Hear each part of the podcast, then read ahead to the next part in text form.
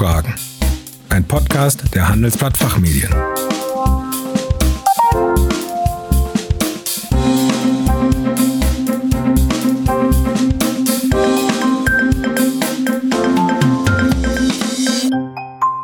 Herzlich willkommen bei den Handelsblatt Fachfragen. Sie hören ausgewiesene Experten zu Brennpunktthemen aus Wirtschaft, Recht und Management. Mein Name ist Andreas Weber. Unser Thema heute die Unternehmensstruktur von morgen.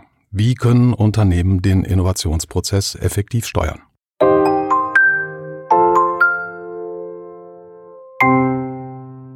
Die meisten von uns, die bereits etwas länger in einem Unternehmen tätig sind, haben dort wahrscheinlich schon die ein oder andere Umstrukturierung miterlebt. Und das Veränderungstempo nimmt zu. Viele Unternehmen müssen und wollen innovativer werden. Aber das ist gar nicht so einfach, denn es gibt nicht die eine Lösung, die für alle funktioniert. Die eigenen Mitarbeiter sind in vielen Fällen sicher die besten Ideengeber. Doch scheitert die Freisetzung dieses Potenzials häufig an der Organisationsstruktur. Wie können also Unternehmen in dieser Hinsicht neu gedacht werden, um den Weg für Innovation freizumachen? Darüber möchte ich heute mit Mary Jane Bolton sprechen. Sie ist Vorstandsmitglied von 1789 Innovations in Frankfurt am Main, einem Forschungsunternehmen mit Schwerpunkt auf organisatorischen Innovationen in komplexen Umgebungen. Frau Bolton arbeitet in einem interdisziplinären Team aus Wirtschaftswissenschaftlern, Politologen und Marketing-Experten. Sie hat Soziologie und Management studiert und festgestellt, dass sowohl die Betriebswirtschaft als auch Betriebe selbst häufig in Schubladen denken, während der soziologische Ansatz unter Berücksichtigung auch der informellen Strukturen sehr viel seltener gelebt wird. Hallo Frau Bolten, schön, dass Sie bei uns sind. Hallo, ich freue mich auch. Warum brauchen wir heutzutage mehr Innovation? Brauchten wir das nicht immer schon?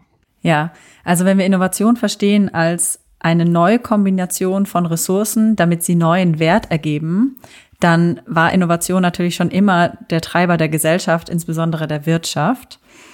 Wenn wir aber auf die Wirtschaft blicken, dann sehen wir, dass der Fokus im letzten Jahrhundert eigentlich überhaupt nicht auf Innovation gelegt wurde. Es ging also nicht darum, neuen Wert zu schaffen, sondern vielmehr bestehenden Wert immer weiter zu optimieren. Mhm. Stichwort Effizienz, Standardisierung, Skalierung. Und dazu haben wir sehr gut Managementbürokratien aufgebaut, oft nach terroristischem Modell, ne, wo oben gut berechnet wird, was unten getan werden soll. Und das hat auch exzellent funktioniert. Allerdings haben wir heute ganz andere Marktbedingungen. Wir haben gesättigte globale Märkte, wir haben extrem hohe Konkurrenz quasi von überall und in allen Größen, weil wir nämlich jetzt natürlich auch kleine Unternehmen haben, die global agieren können Oft sind Produkte überhaupt nicht mehr physisch, äh, sondern einfach nur noch digital. Das heißt, wir brauchen deutlich weniger Kosten, um diese herzustellen. Mhm. Und dadurch landen wir in so einer Art Hyperwettbewerb. Und diese, die ganzen Vorteile, die diese kleinen neuen Unternehmen haben und die globalen Player, haben natürlich auch unsere Kunden. Das bedeutet, die sind alle miteinander vernetzt und können sich super einfach aussuchen, von wem sie was beziehen wollen, quasi ohne Such- und Wechselkosten. Und das führt zu einer enorm hohen Veränderungsgeschwindigkeit und einem Druck, besser, schneller und neuere Dinge zu tun. Mhm. Und das ist eigentlich quasi dieser, dieser neue Aspekt ähm, des Innovationsdrucks heute. Mhm. Das ist ja jetzt heute auch ein Schlagwort, was oft verwendet wird. Innovation. Wie funktioniert überhaupt Innovation, wenn wir da noch mal drauf zurückkommen? Mhm. Mm, Innovation kann auf verschiedenste Arten und Weisen passieren. Ich glaube nicht, dass man das für eine Sache pauschal beantworten kann. Hm. Natürlich gibt es die in Anführungsstrichen geplante Innovation. Also wenn man ein ähm, Bedürfnis befriedigen möchte oder ein neues Problem sich ergibt und man gezielt versucht, das zu lösen. Das wurde klassisch so über Research and Development Abteilungen ähm, oder eben andere Innovationsabteilungen zentral gelöst. Mm, das ist allerdings eine, eine Zentralisierung der Innovationskraft. Mm, Innovation kann aber natürlich auch überall sonst passieren. Ne? Also es kann auf Zufällen beruhen. Man kann sehen, dass etwas aus Versehen funktioniert oder nicht funktioniert und daraus dann entsprechende Ableitungen treffen. Und deswegen finde ich das sehr wichtig, dass Innovation eigentlich überall passieren können muss. Mm, wenn wir davon ausgehen, dass es stimmt, was ich vorher gesagt habe, ne, mit der Geschwind Veränderungsgeschwindigkeit, dann haben wir eigentlich auch gar nicht die Zeit, jede Anfrage zentral zu bearbeiten Und gegebenenfalls haben diese zentralen Abteilungen auch überhaupt nicht das Wissen dazu, jeden neuen Trend oder jede Idee ähm, gebührend zu verarbeiten. Und der Zufall ist da natürlich überhaupt nicht mit drin. Mm, was wir eigentlich, glaube ich, brauchen, ist im Prinzip ähm, so eine Art Entrepreneurship an jeder Stelle, ähm, wo Leute einfach ihre Ideen entwickeln können. Wie müssen denn die Unternehmensstrukturen von morgen aussehen, damit Unternehmen, insbesondere Konzerne auch, ähm, aus sich heraus innovativ äh, sein können, gerade unter komplexen und ja häufig auch flüchtigen Rahmenbedingungen? Mm, heute wird das sehr viel gelöst mit Methoden, also äh, Design Thinking oder agilem Projektmanagement. Und das ist, glaube ich, auch punktuell sehr löblich und sehr gut. Allerdings glaube ich, wenn wir wirklich innovativ sein wollen, müssen wir die strukturellen Rahmenbedingungen verändern. Und zwar dahingehend, dass Menschen unternehmerisch handeln können an jeder Stelle. Das würde für mich bedeuten, dass sie Entscheidungen treffen können und aber gleichzeitig auch die Konsequenzen der Entscheidungen tragen müssen oder dürfen. Ne? Also dass sie eine direkte ähm, Teilhabe an ihrer Wertschöpfung haben.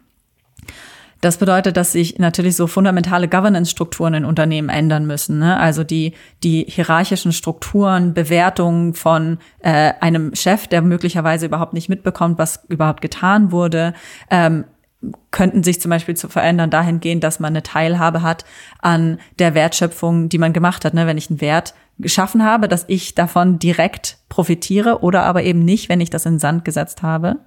Und das ganze Führungsverständnis zu verändern, hm, da gibt es ganz tolle Beispiele, wo das äh, zum Beispiel in Plattformen überführt wird, Führung.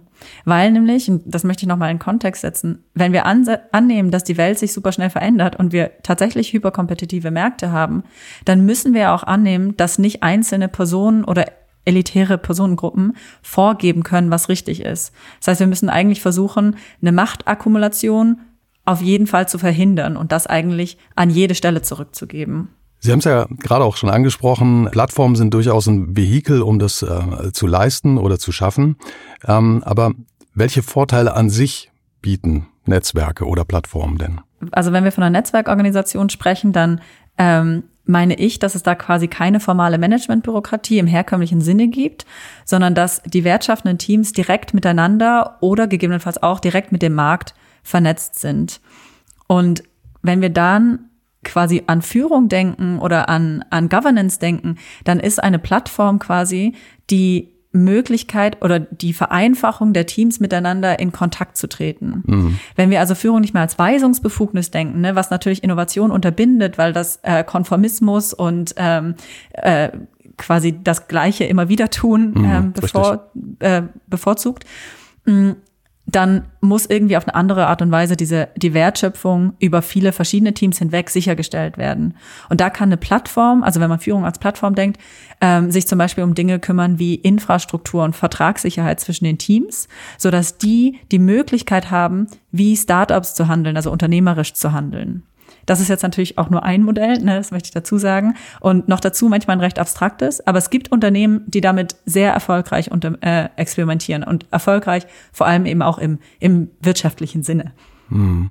Aber warum tun sich denn viele Unternehmen immer noch so schwer damit? Es gibt äh, sicher auch die Erfolgsfälle, wie Sie gerade nannten. Ist es, äh, ist es die Abstraktion äh, des Ganzen oder woran liegt es? Ja, ich glaube, zunächst mal müssen wir festhalten, dass wir alle für diese Managementbürokratien sozialisiert sind. Ne, sowohl in der Schule als auch, wenn wir äh, in irgendeinem Unternehmen anfangen zu arbeiten, werden wir hier rein sozialisiert. Und das heißt, das ist das, was wir kennen. Natürlich funktionieren diese Bürokratien auch sehr gut.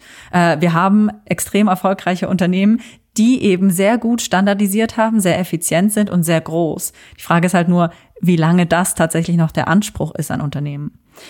Dazu kommt, dass die Leute, die das ändern könnten, oft in Positionen sind, in denen es sich für sie persönlich natürlich lohnt, den Status quo zu verteidigen, weil sie da natürlich eine gewisse äh, Macht- oder Statusposition drin haben.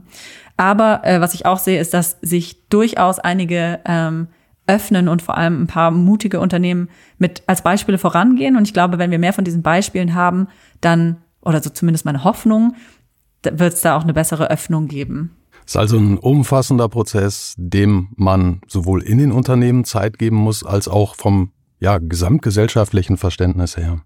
Frau Bolten, ich bedanke mich sehr für das Gespräch. Ja, ich danke. Mehr zum Thema Innovationsprozesse finden Sie in unseren Zeitschriften der Rethinking-Reihe.